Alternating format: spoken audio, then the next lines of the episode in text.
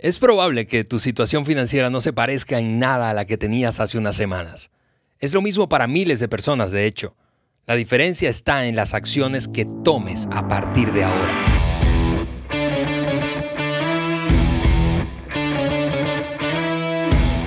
Hola amigos, yo soy Alejandro Mendoza y te doy la bienvenida al episodio número 60. De hecho, este episodio del podcast de liderazgo del doctor John Maxwell en español por mi gran amigo y líder Juan Beriken es un episodio especial, por eso lo estás escuchando hoy, que es viernes 8 de mayo y no los miércoles como tradicionalmente lanzamos un episodio eh, semana tras semana y lo hemos decidido hacer así es porque, si mira, si, si tú has estado escuchando el podcast desde hace algún tiempo, ya sabes que somos súper intencionales en lo que eh, compartimos aquí, que la meta es que sea práctico, que sea útil. El episodio de hoy no es la excepción, de hecho, y por eso te decía que este episodio especial eh, en el que vas a escuchar en unos minutos más, lo vas a poder poner en práctica, pero exactamente al terminar esta conversación que Juan tendrá con nosotros, digo conmigo, con quienes estamos aquí en el estudio, con los amigos de YouTube y con, con todos los que nos escuchan semana tras semana. Eh, pero antes de avanzar, te decía en esta conversación súper práctica, eh, súper relevante para la fecha que vivimos.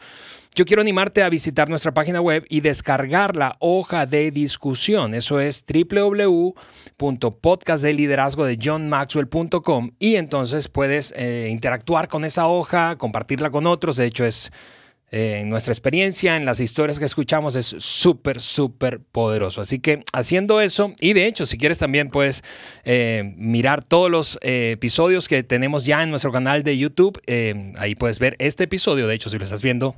¿Qué tal? Hola, hola. ¿Cómo están, amigos? Juan, bienvenido a el podcast de liderazgo de John Maxwell por ti. Gracias, Ale. Oye, qué gusto saludar a todo el mundo. Y me encantó eh, tres palabras que usaste. Eh, práctico, útil y hasta finalmente dijiste la palabra relevante. Este episodio yo creo que es súper relevante a, a nuestros tiempos hoy. Y, vamos a hablar de, las finanzas, vamos a hablar de nuestra economía, un tema que em, todos quieren saber más y quieren hacerlo bien porque es tan importante y vital en la vida de cada uno de nosotros. Todos queremos que nos vaya bien económicamente, Em, pero muchos no sabemos cómo, y mucho menos en una situación de crisis económica que el mundo está sufriendo. Entonces, súper relevante lo que vamos a hablar. Un gusto estar con ustedes. Gracias, Juan. Y tú dijiste también una palabra que me encantó y es cómo, cómo, porque a veces sabemos qué hacer, pero no cómo hacerlo. Y, precisamente eh, hablando de eso, hace pocos días, Juan, hiciste un, Facebook Live en el que hablabas precisamente de lo que tú, Juan, eh, harías si te encontraras en una destrucción financiera. Fue, el título de hecho fue súper atractivo, súper enganchante. Yo me enganché de una vez con el título cuando vi la promo. Em, eh, y este, este episodio precisamente nace de esa conversación, de, esa, de esas recomendaciones que hiciste allí y creo que encajan perfectamente eh, en la crisis que estamos enfrentando hoy, hablando de lo financiero en particular y específicamente hablando de, lo, de las finanzas personales. Eh, familiares, producto de esta pandemia que nos está afectando a todos. Juan. Sí, Ale. Em, el Facebook Live que hice, el, eh, realmente fue Facebook Live y Instagram Live al mismo tiempo. Yo puse el, título pensando en, en, en, ese asunto financiero. Hay muchas diferentes ideas y, y parte de lo que yo compartí pues era algo drástico, algo fuerte. Entonces, hay personas, yo, yo me imaginé, yo dije, no, me van a debatir, me van a decir, y dije, no, entonces voy a poner como título, si fuera yo, o sea, si yo estuviera en Gracias por la aclaratoria. Así que eso fue así, un, nivel de sabiduría. Una revelación, lo que Muy alto para, para decir, mira, así lo haría yo, tú puedes hacerlo como quieras. Correcto. Pero realmente hubo eh, puntos ahí muy importantes y, puntos que no importando la situación en la que uno se encuentra, eh, uno puede aplicar esos principios a su vida. Ahora, Habiendo dicho eso, si, si tú no estás en una crisis o frente a la destrucción financiera, mínimo tu estado financiero se ha cambiado y requiere de tu atención. Entonces, tenemos que hablar lo que vamos a hablar. Ahora, la palabra, hay una palabra clave, o sea, la clave para llevar las finanzas sanamente se resume en una palabra. La palabra es margen. Hmm. Margen. Sin margen, aún los multimillonarios se meten en problemas y tensiones. O sea, si tú vives por encima de tus entradas, tus entradas pueden ser millones, Claro. pero si tu estilo de vida es más allá que tu entrada, tú vas a tener tensión y estrés. Entonces, lo que vamos a hablar hoy, obviamente personas están sufriendo financieramente, hay personas que sentimos mucha compasión hacia personas que han perdido su trabajo, personas que están viendo cómo le hago. Y realmente el podcast es pensando en esas personas que dicen, oye, ayúdanme. Yo sé que ha habido personas que me han ayudado, que me han enseñado principios eh, prácticos de eh, financieros que yo he puesto en práctica y, y- y me ha llevado a vivir la vida que estoy viendo hoy. No te puedo decir que no he sido ah, afectado, sí he sido afectado, eh, sí se ha ajustado mis ingresos, pero yo estuve preparado. Entonces, em, yo, yo, yo sí estuve viviendo con margen, entonces no siento la tensión que quizás otras personas están sintiendo. Todos estamos en diferentes momentos en, en- nuestras finanzas, entonces la clave es eh, ya aprender, poner en práctica y estar preparado, eh, mejorar ahora y estar preparado para el día de mañana. De acuerdo. Yo, yo me quedo con esa palabra, Juan, eh, que decías en la que resumías como la clave, la clave de, fin- de unas finanzas saludables. Y si tú nos estás viendo eh, a través de- del canal de YouTube, eh, yo estoy haciendo, creando un espacio. Es, margen es, tengo un nivel de ingreso, pero si mi nivel de gasto está topando o incluso por encima, yo quiero decirte que si está por encima, eso no es un milagro. Eso se llama endeudamiento. Así se llama. Es, es crear márgenes, abrir un espacio entre mi nivel de ingreso y mi nivel de gasto. Así y claro es. que en algunas ocasiones es más fácil que en otras, eh, pero la buena noticia es que sí se puede. Así es. Así que yo, yo te escuché, Juan, de, eh, eh, y repasando esos, esos em, consejos para sobrevivir a la crisis que estamos, financiera, que estamos atravesando. Eh, yo quiero repasar uno a uno y quiero que entonces nuestros oyentes te escuchen hablar precisamente de, de tu perspectiva. Si fuera Juan, si Vamos fuera. Juan, ¿qué haría? Bueno, Juan, si fuera Juan quien estuviera pasando esta crisis financiera, eh, eh, Juan dice, yo pasaría a la acción, no me quedaría solo diseñando y pensando. Así es. La esperanza, y, y es, y la frase que voy a usar no es una frase que yo inventé. John Maxwell, yo lo escuché de John Maxwell decir, la esperanza no es una estrategia. No lo es. Y, por alguna razón muchas personas implementan la esperanza como si fuera una estrategia. Eh, una estra- estrategia real se requiere de acción, simplemente esperar, simplemente los que me están mirando a través del canal de, de YouTube con los brazos cruzados, esperando, ojalá cambie el asunto, ojalá prospere, ojalá. Y, y, y Ale, tú eres una persona de fe, igual como yo soy una persona Sí. de fe, y nosotros, personas de fe, tenemos un grave, cometemos un grave error. Y es como que le echamos la pelota a la cancha de Dios. Bueno, si Dios quiere, si Dios quiere que mi situación financiera cambie, entonces que Dios me bendiga o que me, o que me dé. Y está bien en un cierto nivel a tener esperanza, pero si tú eres una persona de fe y, yo sé que Dios me quiere prosperar, pero va de acuerdo al nivel que yo implemente principios sanos, financieros y, y- y que los viva. Entonces, eh, la acción, primero hay que actuar. Eh, eh, acción es el primer paso. O sea, mínimo tiene que ser la- nuestra primera actitud, ¿no? Voy a actuar, no voy a esperar, porque no sabemos lo que va a pasar en el mundo. Hmm. Eh, no sabemos si, si, todo cambia de un mes a otro o si esto nos va a llevar, por ejemplo, en el 2008, em, la crisis financiera llevó que casi cuatro años, dos años fuertes, así que, comenzaba, que comenzamos a ver ya luz al final del, túnel, pero unos cuatro años como para decir, ok, ah, el asunto cambió, pero durante ese tiempo hubo muchas personas que prosperaron, hubo muchas personas que crecieron, hubo muchas personas viviendo con margen y, eh, pero porque actuaron. Así es. hicieron. Entonces, la acción. Eh, primer paso es, es, entender, tengo que actuar. Sí, yo creo que una pregunta para hacernos en, en este punto eh, es, desde que esto comenzó, hablando de esta crisis, ¿qué he hecho con mi, respecto a mis finanzas? ¿Qué ajustes he hecho? ¿Qué, ¿Qué, gastos he recortado? ¿Qué decisión he tomado? ¿Con qué conversación he tenido? ¿Con, con, con cuál acreedor? ¿Qué he hecho? ¿Qué, qué solicitud he hecho? Así es. Eh, si, si, si, ustedes están viendo ahora mismo un movimiento así como, como de nervios eh, por nuestro canal de YouTube, es que sonó una alarma de una compu y todos estamos intentando encontrar el culpable. Así es. Yo, yo quiero nombres. ¡Nombres!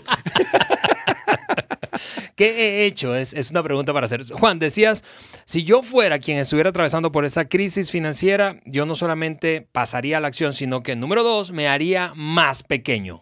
Así es, Ale. Este punto es sumamente importante. Yo crecí con un padre que me, que yo creo que este punto me lo, si no me lo dijo todos los días, casi todos los días, Juan vive por debajo de tus entradas. Y si tus entradas cambian, tu estilo de vida tiene que cambiar. Entonces, lo que yo diría en este punto, porque es similar, muy similar a otro punto que vamos a ver, pero el otro punto tiene que, ver con rebajar gastos, o mm. sea, bajar tus gastos y este, pero aquí tiene que ver con estilo de vida. Hay muchas personas que viven un estilo de vida mucho más allá de lo que realmente sus entradas le permite. Hay, mucho, em, hay mucha presión social y por la presión social eh, personas consumen, compran, viven en una casa que, eh, que les pone bajo mucho estrés o en una casa que realmente no tienen no, pueden pagar mm. esa casa rentada o comprada. Em, desafortunadamente, el crédito es muy fácil de conseguir hoy día y equivocadamente, pero muchas veces los bancos, los bancos están felices en endeudar a la gente. o sea, ah, ¿cuánto dinero quieres? Ah, claro que tú eres un excelente cliente y yo te voy a prestar y tú me vas a pagar 5%, 10%, 20% en las tarjetas de crédito, 25%. He escuchado eh, cifras enormes de, de de porcentaje de intereses que paga gente porque quieren vivir por encima de, lo que sus entradas le permite. Entonces, e, e, ese segundo paso es realmente eh, calcular y mirar a tu vida honestamente y escoger vivir una vida por debajo de tus entradas. Todavía no estamos hablando de reducir gasto, estamos hablando de escoger un estilo de vida. Tú no tienes nadie a quien impresionar. Tarde o temprano van a saber de todas formas. Y yo lo, mira, yo respeto un montón personas que viven dentro de sus, de, sus límites, ¿no? yo respeto un montón de personas que que, quizás yo yo sé que en América Latina cuando invitamos a una persona a, cenar, pues ya nosotros pensamos pues vamos a, pagar por esa persona, le invitamos, ¿no? Pero hay otras culturas que no es así. Entonces, em, ha habido a veces que yo he invitado a una persona, oye, vamos a, almorzar juntos y todo. Y una persona me ha dicho, este, Juan, ahorita en mi presupuesto, ahorita como estamos, no, no tengo el dinero para poder salir. Y a mí me encanta. Yo quiero tomar a esa persona, abrazar a la persona, darle un beso, decir, sí, sí. Y obviamente le digo, no te preocupes, yo te invito, eso es un gusto mío. Pero una persona que dice, eh, así con la cabeza eh, en, alta, y, decir, no, no, no puedo, no, no tengo el dinero para hacerlo personas no hablan así hoy día. como que lo, ven como, como un, una vergüenza, ¿no? Sí, sí, totalmente. Y me hiciste recordar algo que eh, precisamente una, una persona que vio tu live eh, de Facebook escribió mientras, mientras escuchaba eh, este punto precisamente. Ella, ella dijo, ella se llama Betty, ella dijo lo siguiente, lo, apuntamos. Creo que una cosa complicada para muchos es dejar el estatus, tú mm. sabes, esa vivir la experiencia de de downgrade, de estar por debajo de lo que se supone, entre comillas, debo estar, o se supone por el círculo de amigos que tengo que debo estar. Sí, sí, definitivamente. Y Betty es una amiga y, definitivamente lo que ella dice, eh, yo creo que lo resumió súper bien. Eh, hoy día vivimos muchos eh, por las apariencias y compramos y vamos a lugares eh, y vivimos en casas donde no debemos estar, no debemos estar comprando ni yendo a ese lugar ni viviendo ahí si no tenemos las entradas eh, de, soportarlo. Entonces, ese segundo punto es, es, muy importante para nuestra generación, Ale. Em, yo, siempre, siempre fui instruido por mi padre en que Juan, y, y él lo decía así como orgullosamente, cuando, cuando, cuando una pareja comienza, él estaba pensando en que un día te vas a casar y luego vas a comenzar. No, uno vive en la pobreza y uno no tiene nada. Y eso, y, pero lo decía como que es... Orgullo, así es que tiene que es ser. Es bueno porque uno aprende a vivir dentro de sus entradas y luego uno trabaja duro y luego puede comenzar a obtener un poco. Y, y luego se quejaba de la generación presente dice, no, todos comienzan, quieren comenzar como sus padres. Correcto, correcto. Y, claro, yo no quiero hacer un discurso y, que todos los milenios y los más jóvenes están ahorita diciendo, ay, yo voy a pagar a este hombre. pero, pero es verdad. Sí, y yo conozco a Big Daddy, eh, a tu papá, y, es, es, es, es, un, no, lo, lo que digo es, él no lo dijo de la boca para afuera, lo vivió siempre, toda la vida lo ha vivido así. Así es. Ok, número tres, tú decías, si yo fuera quien estuviera en una situación eh, de crisis financiera, yo le daría la cara a mis acreedores.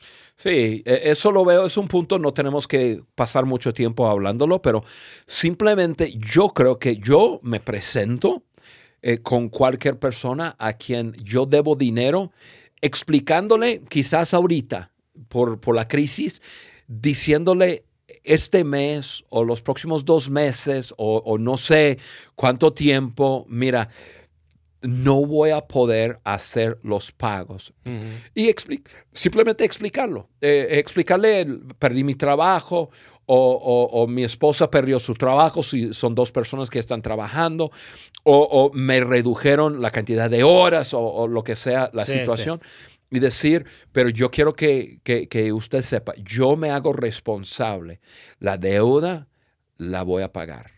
Quizás no puedo eh, eh, hacer los dos pagos que vienen o, lo que sea y señor o, señora o, gerente o quien sea, Em, yo me hago responsable si es que hay que pagar eh, esos intereses que no estoy pagando. Si, normalmente las personas, las instituciones, si uno simplemente va con ellos y les dice, yo me hago responsable por, mi, eh, por mi responsabilidad, por mi deuda, pero ahorita me encuentro en una dificultad las personas casi te aplauden porque la mayoría de las personas no lo hacen. Exactamente, tú decías, bueno, no vamos a hablar mucho de eso, pero es que la cosa es que la mayoría que debe dinero cuando se encuentra en la imposibilidad de pagarlo, no va y le da la cara al acreedor. Al contrario, se esconde. Claro, exacto. Tú no escuchas chistes de, de los hijos, de, que, que, un hijo dijo, ay, sí, llamó a un banco a mi papá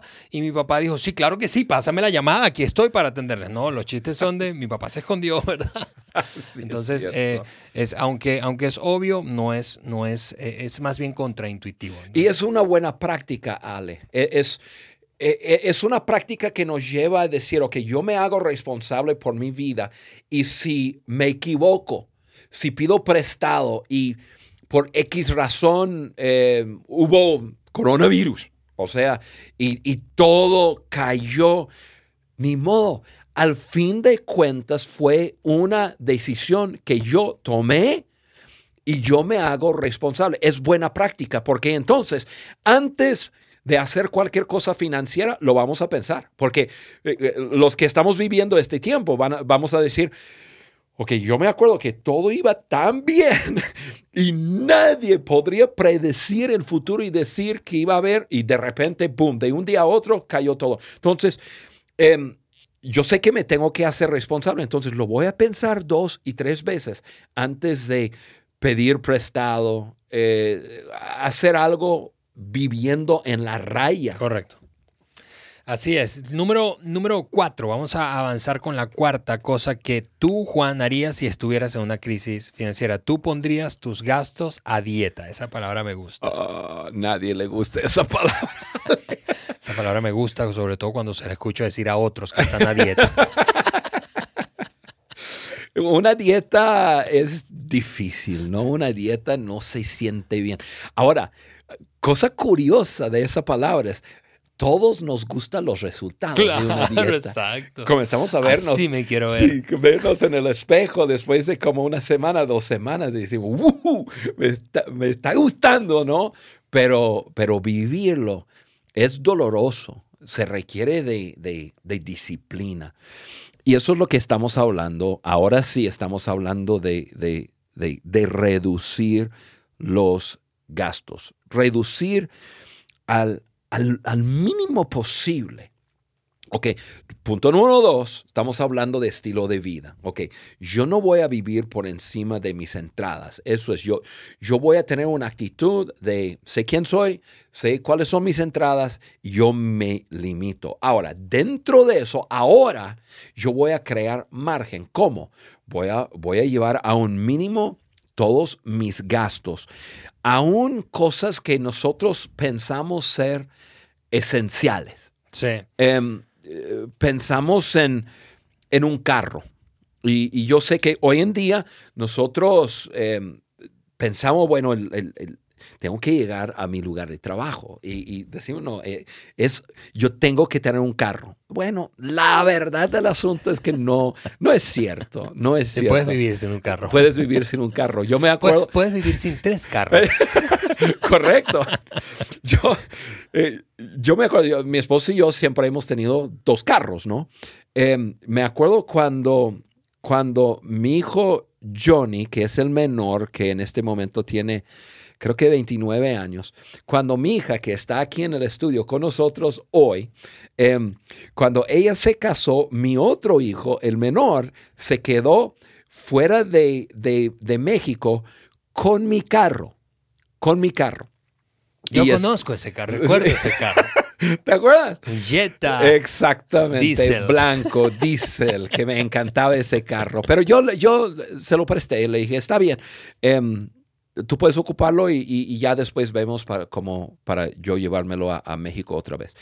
Y este, yo pasé un mes, dos meses, tres meses, cuatro meses, cinco meses, un año, dos años, tres años, cuatro años, cinco años. Creo que fueron seis años que yo quedé sin carro. Y este, claro, teníamos un carro, el carro de mi esposa. Y este, pero si yo tenía que ir a alguna parte, y no fue un sacrificio así muy grande, fue algo que me gustó porque reducimos gastos. Eh, no pagamos seguro, no pagamos gasolina, Claro. no pagamos eh, todos los gastos que tienen que ver con un segundo carro. Y muy de vez en cuando yo tuve, tenía que pedirle a mi esposa que, que me llevara, bueno, más que de vez en cuando al aeropuerto, pero em, fue un gusto para ella eh, andar conmigo en el carro. Hasta el día que ella un día me dijo, ya. Pero seis años, no te imaginas cuánto dinero ahorramos. Y hoy día hay taxi, hoy día hay Uber, la mayoría de los países que nos escucha, hay transporte público. Y yo sé que es, no, no es tan conveniente como salir y, dar la vuelta a una llave y andar, pero a veces es necesario. Y, tenemos, que, tenemos que, reducir. Y, tú me, me, haces pensar, pensar, ahora mismo, hablando de esta crisis, eh, mi esposa Eliana y yo hicimos una, eh, pues nos sentamos a revisar cómo íbamos a enfrentar esta, esta crisis financiera. Y ella es quien, quien nos lidera eh, desde el punto de vista de la administración de las finanzas en casa. Uh, ella es fuerte. Ella es fuerte. Este, trabaja en una de, en, nuestras organizaciones también, eh, en, la administración. Seguramente te cortó algunas cosas. Bueno, la reducción, en, dicho de una frase, fue del 30% de nuestros gastos. Acabamos de tomar la decisión hace dos semanas de reducirlo. Ahora, eso me dolió, me dolió, pero es necesario. Porque si no, vamos a terminar peor. Entonces, eh, pon tus gastos a 10. Así es, Ale.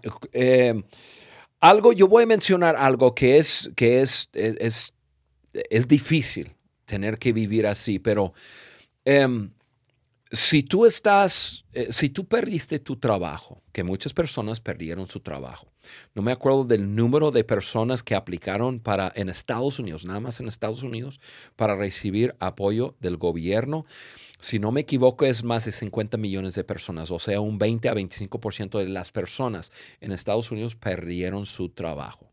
Y, este, y, hay personas que o estaban viviendo por encima de, de sus entradas, o hay otras personas que simplemente por su etapa de vida, a lo mejor una señorita recién graduado de la universidad consiguió un trabajo, estaba apenas comenzando a, a, iniciar un, un, nuevo estilo de vida siendo una mujer profesional, y, pero de ahí vino eh, coronavirus y se cerró la planta o la empresa y, le, y, la despidieron o simplemente dijeron que ahorita no hay trabajo y este, te llamamos cuando hay algo y se encuentra en que alquiló un departamento y ahora no tiene entradas y, no es, y es difícil, es difícil.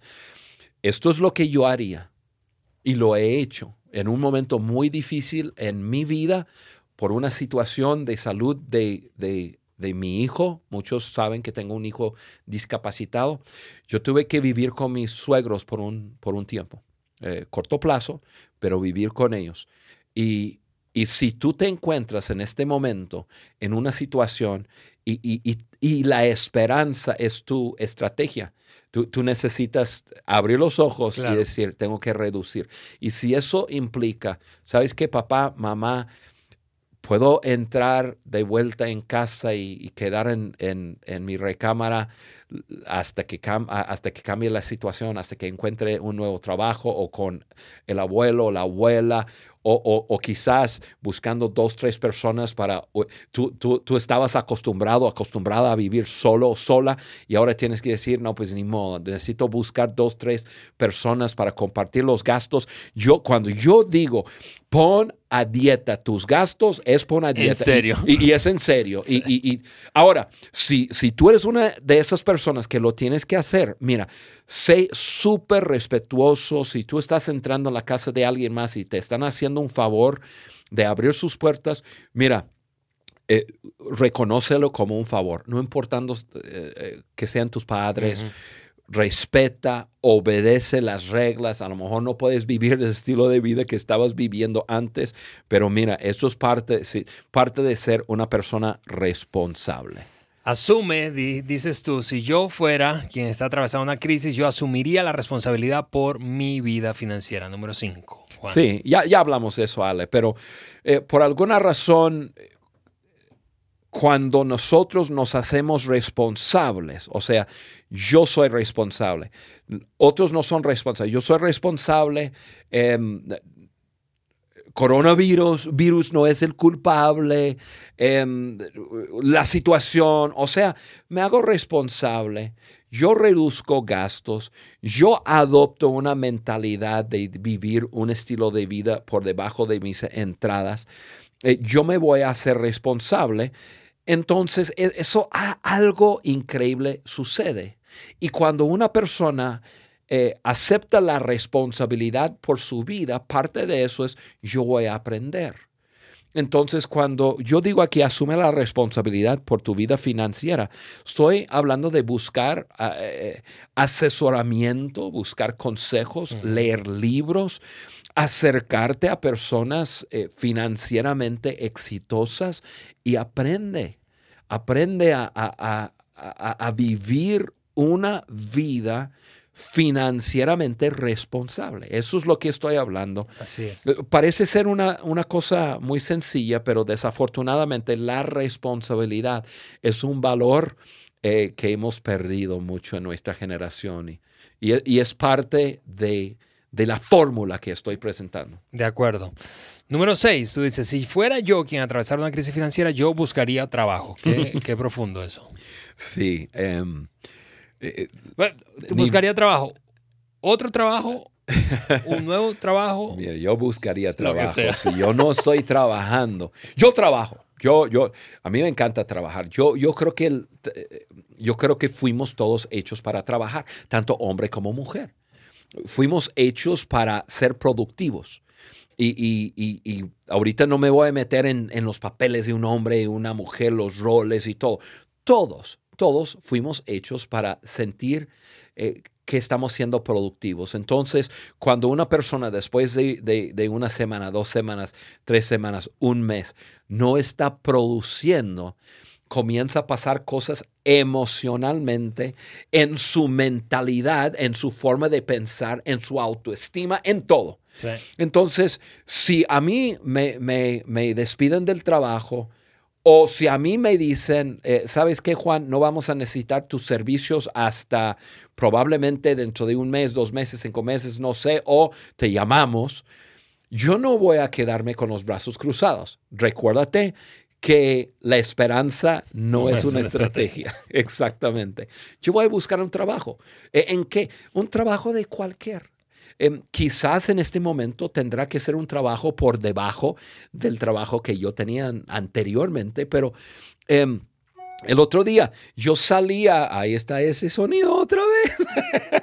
el otro día yo salí a, a, a dar la vuelta yo estoy caminando todos los días a tratar de mantenerme un poco en condición. Y yo me encontré con más de cinco personas, algunos de esos eran parejas eh, de, dos muchachos o algo así, cortando el, pasto, cortando césped. Y, este, y, me encantó ver unos muchachos que se veían como hermanos de 15, 17 años ahí, así arreglando, cortando, podando eh, esos arbustos y, y, los árboles. Y yo dije, eso es, eso es. Están haciendo algo. Ayer, precisamente, hay casi, casi termino llorando. Un domingo en la tarde, em, estábamos haciendo algo, mis nietos estaban en casa y yo creo que estaba sacando la basura, algo así, no me acuerdo, pero abrí la, la, la cochera y una señora venía pasando y se frenó y bajó su, su ¿cómo se llama? Cubreboca. Cubreboca. Me dice, señor, y me comenzó a hablar algo y, de eh, microfibras y que no huele y esto y lo otro. Y, tipo Juan, yo me quedé mirándola porque no le entendí nada y la miré por como cinco segundos sin decir nada y, y, ella abrió los ojos como que dije, señora, perdón, no te entendí nada. Y bueno, al fin de cuentas estaba ella, dice, yo estaba con el vecino y, le estoy vendiendo eh, un trapeador con cubete y que esto, que lo otro. Y, le dije, pues a lo mejor a usted le interesa. Le dije, a mí no, pero a mi señora sí.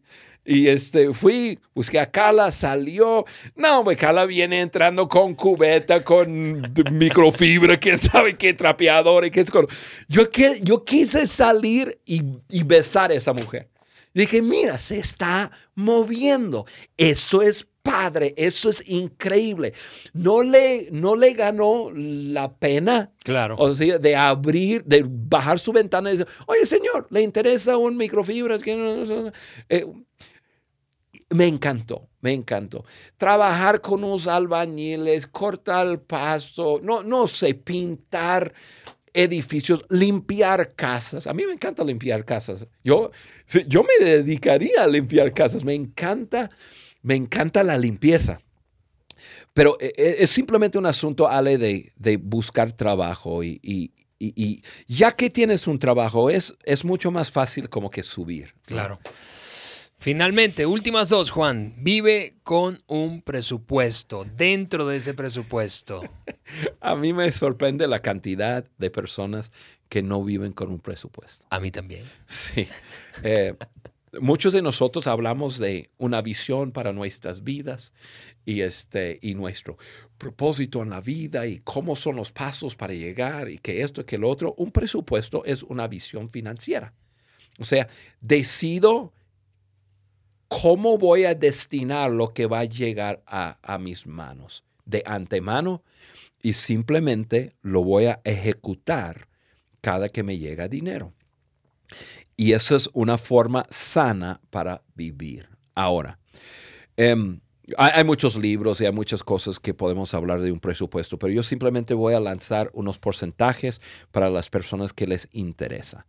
Em, para mí, un presupuesto así muy generalizado puede verse así. Vive con el 75% de tus entradas. Calculas cuántas ganas tú, cuánto gana tu pareja, y si no estás, si, vives solo, em, bien, bien, decide cuánto, ok, ve cuánto entra y tú vas a vivir con 75% de tus entradas. O sea, te vas a limitar a 75% de tus entradas. 15% vas a ahorrar. cuando yo digo margen, eh, parte de eso tiene que ver con ahorros. Si uno tiene un mes, dos meses, tres meses, ahora hablamos de tres meses a seis meses en un fondo de emergencia cuando llega coronavirus y habrá otras cosas en el futuro, Ale, que van a llegar, ya tengo margen. Yo, yo digo que no eh, pierdo mi trabajo, que tengo, tengo un espacio, no estoy bajo una presión y, esa tensión, ¿no? Entonces vive con, y, si no viene, pues fabuloso, tiene capital para invertir en algo, para lanzar algo que tienes en tu corazón. Pero vivir con 75, ahorrar el 15%, y, y si tú tienes deudas en este momento y tú vas a implementar un presupuesto, ese 15% no es para ahorrar, ese 15% es para pagar tus deudas. Y paga tus tarjetas de crédito lo más pronto posible. Eh, es más, si tú tienes uh, dinero, debiendo dinero sobre tus tarjetas de crédito, corta tu tarjeta de crédito en este momento con una tijera y comienza a pagar y a pagar. Eh, porque no, es, no, no estás viviendo eh, sabiamente pagando intereses a otras personas. Eh, y mucho menos una, em, una tarjeta de crédito. Y crédito. Y eso te deja 10%. Tú dices, Juan, ¿qué hago con el 10%? Yo creo que el otro 10% debe de ser para, para ser generoso para ayudar a otras personas. Eh, yo que soy un hombre de fe, eh, yo vivo con un presupuesto un poco distinto a esto, pero 10% de mis entradas yo doy a mi iglesia local. Y mi iglesia local hace tanta cosa buena eh, para otras personas, eh, ayuda a personas en su matrimonio, instruye a los niños, ayuda en la sociedad y es parte de mi, de mi generosidad. Si tú me escuchas hoy, no eres una persona de fe, eh, no te preocupes, no, no tienes que darlo a, una iglesia local. Busca unas buenas causas. porque las hay. Porque las hay, exactamente, a que tú puedes dar parte de tus entradas. Así estás rompiendo con un espíritu, lo voy a llamar un espíritu de egoísmo, que uno cree que todo que llega a mis manos es para mí, para mí, para mí, para mí. Personas que viven así, no, después de un tiempo se autodestruyen. ¿Sí? Lo que tenemos en nuestras manos es para usar y también para ayudar a otras personas. Entonces, el, 75% yo vivo eh, con eso, el 15% para pagar deudas o ahorrar, 10% para ser generoso con otros y así viviendo, yo te prometo que viviendo de esa forma, después de un tiempo, te va a encantar tu vida. Vas a comenzar a verte eh, a, dieta en el espejo y vas a decir, me está gustando. Exactamente. Así que dar, ahorrar, vivir con el resto. Último punto, Juan. Si tú fueras el de la crisis, atravesando una crisis financiera, serías paciente. Sí, e, e, eso va muy de acuerdo con lo que acabamos de vivir. Vas a vivir a base de un presupuesto. Pues bien, eh, eh, sé paciente, que, que tú sepas que a través de, los meses y luego los años viviendo a base, eh, viviendo eh, con ese presupuesto, después de un tiempo, vas a comenzar a tener margen en tu vida. Las cosas van a cambiar. Y ojo, ojo, ojo, ojo, ojo, ojo ya que las cosas comienzan a cambiar, no significa... No te desordenes. Así Las personas se alocan, las personas otra vez adoptan un estilo de vida como que dice, oh, ahora sí tengo dinero, ahora yo puedo darme el lujo de vivir. No, puedes darte el lujo de, de quizás comprar algo que has querido comprar dentro de tus límites pero no te desenfoques, no, no, no adoptes un estilo de vida por encima de tus entradas, ni siquiera te acerques, simplemente sé paciente y te vas a dar cuenta que te va a encantar ese estilo de vida, porque te vas a tener margen y vas a tener mucho y vas a tener para compartir con otros. Mi esposo y yo vivimos eh, de acuerdo a estos principios y Después de tener 35 años eh, de, vivir juntos, de estar casados, y tenemos margen y tenemos para ayudar a otros. Y ahora vino una crisis y nosotros estamos en una posición para ayudar a otros. Y hemos estado ayudando, queremos seguir haciendo más. Pero ahora tenemos el gusto, el privilegio de ayudar a otros y no critico a nadie y no, no estamos condenados a otros que no, no, es decir, nosotros vivimos un estilo de vida porque nos encanta estar en una posición para ayudar a otros. Ale, yo creo que ah, eso es lo que yo haría si estuviera en una crisis o, en ante destrucción financiera. Y yo sé que esto funciona. Así es. Gracias, Juan. Gracias por compartirlo. Y espero que, como a mí, estos principios prácticos eh, te hayan desafiado y salgas de aquí con una decisión, tal como te lo decía al principio de este episodio, la decisión de ponerlos en práctica. Nos escuchamos la próxima semana, amigos, en un nuevo episodio del podcast de liderazgo de John Maxwell por Juan Beriken. Te mandamos un fuerte abrazo desde aquí, desde el estudio. Nos vemos en la próxima.